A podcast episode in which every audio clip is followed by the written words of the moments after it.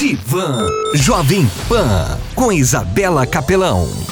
Olá, seja muito bem-vindo, muito bem-vinda ao podcast Divan Jovem Pan e sinta-se à vontade. Eu sou Isabela Capelão e hoje estou aqui para responder a pergunta de uma ouvinte, a Natália. Isabela, terminei um relacionamento de três anos fazem três meses. Hoje em dia já consigo lidar melhor com a situação, aceitei e estou muito bem. Porém, existem alguns dias que a bad bate mais forte, principalmente aos domingos, quando eu não saio, e segunda-feira.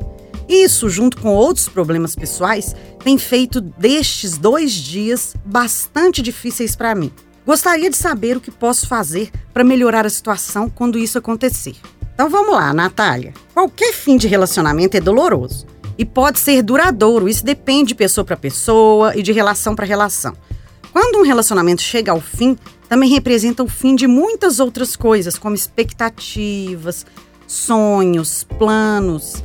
É análogo a um processo de luto e requer paciência. E todos nós já passamos por isso pelo menos uma vez na vida ou iremos passar. Seja o fim de uma relação decorrente de rejeição, traição ou qualquer decepção amorosa, pode abrir feridas emocionais difíceis de cicatrizar. E para amenizar e curar essa dor, você precisa antes saber o que está acontecendo, para depois encontrar alternativas de superá-la.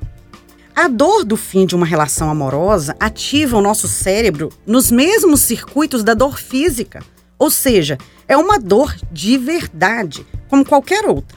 Inclusive, muitas pessoas prefeririam quebrar uma perna a passar por uma situação de término de relacionamento novamente. Então, nesse caso, tomar um analgésico ajuda. Isso mesmo. Só que o nosso corpo produz analgésicos naturais, as endorfinas, então exercitar seu corpo é uma ótima alternativa. Algo não recomendável, Natália, é o excesso de álcool. Por um lado, ele funciona como um anestésico momentâneo dessa dor e pode parecer algo bom. Porém, ele também é um depressor do sistema nervoso e a sua tristeza vai só piorar.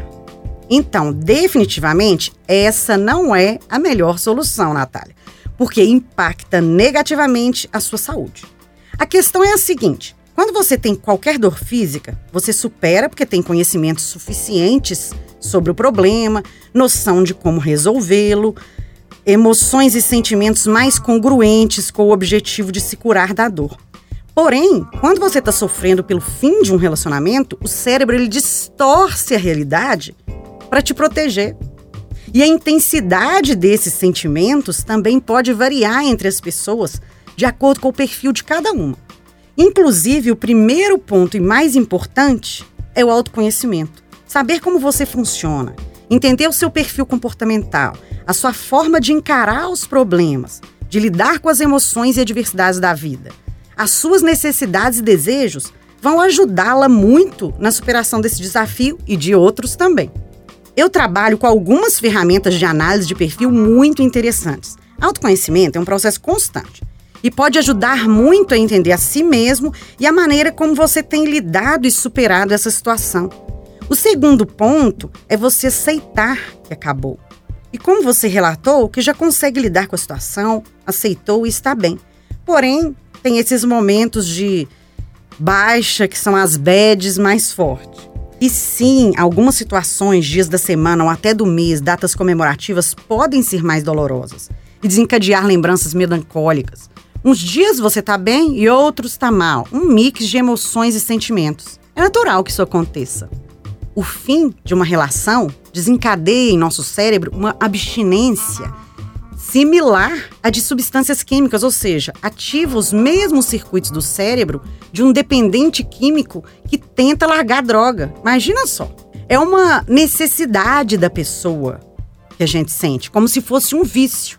Te faz ficar remoendo qualquer coisa para lembrar da pessoa, ruminando sobre o que poderia ter feito de diferente, você fica conferindo redes sociais, ou se a pessoa está online, no WhatsApp, por aí vai. Esse tipo de atitude, Natália, dificulta a sua superação do término. E você tende a se manter ali apegada. Então, escreva uma lista de tudo de ruim que tinha no relacionamento para você se lembrar sempre. Combinado, Natália? Agora vamos às dicas do que pode te ajudar. Busque coisas que façam bem a você nesses dias. Crie um novo hobby, uma atividade que não tenha ligação com ele, que não dependa de uma companhia, uma coisa nova, interessante. Quem sabe fazer caminhadas na natureza, se aventurar por trilhas nos finais de semana? Ou combinar com você mesma de aprender a cozinhar um prato novo a cada domingo. Quem sabe aprender a tocar um instrumento musical, cantar, assistir uns filmes engraçados e divertidos, dar boas risadas diariamente. Vamos praticar yoga do riso, pelo menos 10 minutos de risada por dia. Isso é muito bom. Outra sugestão é você ligar uma música bem animada. Já deixa uma playlist ali guardada e dançar sem ter hora para parar, extravasar energia. Começar a fazer meditação ou yoga nesses dias, se cuidar e trabalhar a autoestima. Quem sabe um curso de automaquiagem, começar a praticar isso. Quem sabe um corte de cabelo. Convide um amigo ou pessoas do seu ciclo de apoio com quem você possa conversar, chorar, rir, se abrir, se sentir acolhida. Isso é muito importante e necessário. Porém, evite ouvir os conselhos e opiniões daqueles sem noção. Afinal de contas, nessa hora você precisa de acolhimento e de ser ouvida. Natália, no meio da semana, você já começa a planejar o seu final de semana. Inclui coisas que te fazem bem e programe-se. Principalmente atividades para o domingo e segunda-feira.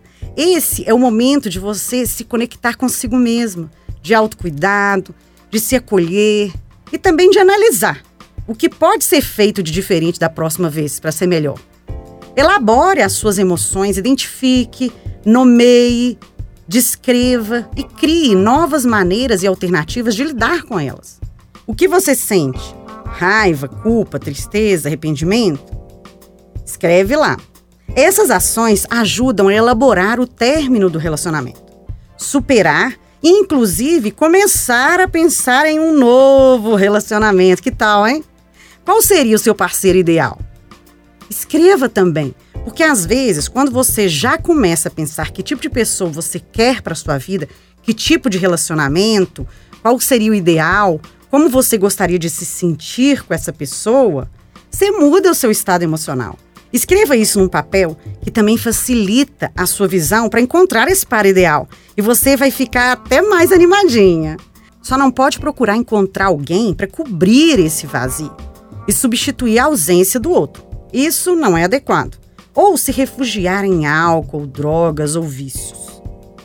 Isso só piora a situação, até porque tem tantas ferramentas positivas para superar esse momento. Então, Natália, defina qual dessas você vai aplicar primeiro. Ou você prefere continuar sofrendo? É um ensinamento budista. A dor é inevitável. O sofrimento é opcional. Pense nisso, a escolha é sua. E você, ouvinte desse podcast, te convida a me seguir lá no Instagram, isabelacapelão.meusmiolos e no blog meusmiolos.com.br. Se tiver alguma pergunta, alguma dúvida, comentário, quiser bater papo, fazer terapia, exercitar os seus miolos, me chama lá no direct isabelacapelão.meusmiolos. E até o próximo podcast Divan Jovem Pan. Você ouviu Divan Jovem Pan com Isabela Capelão.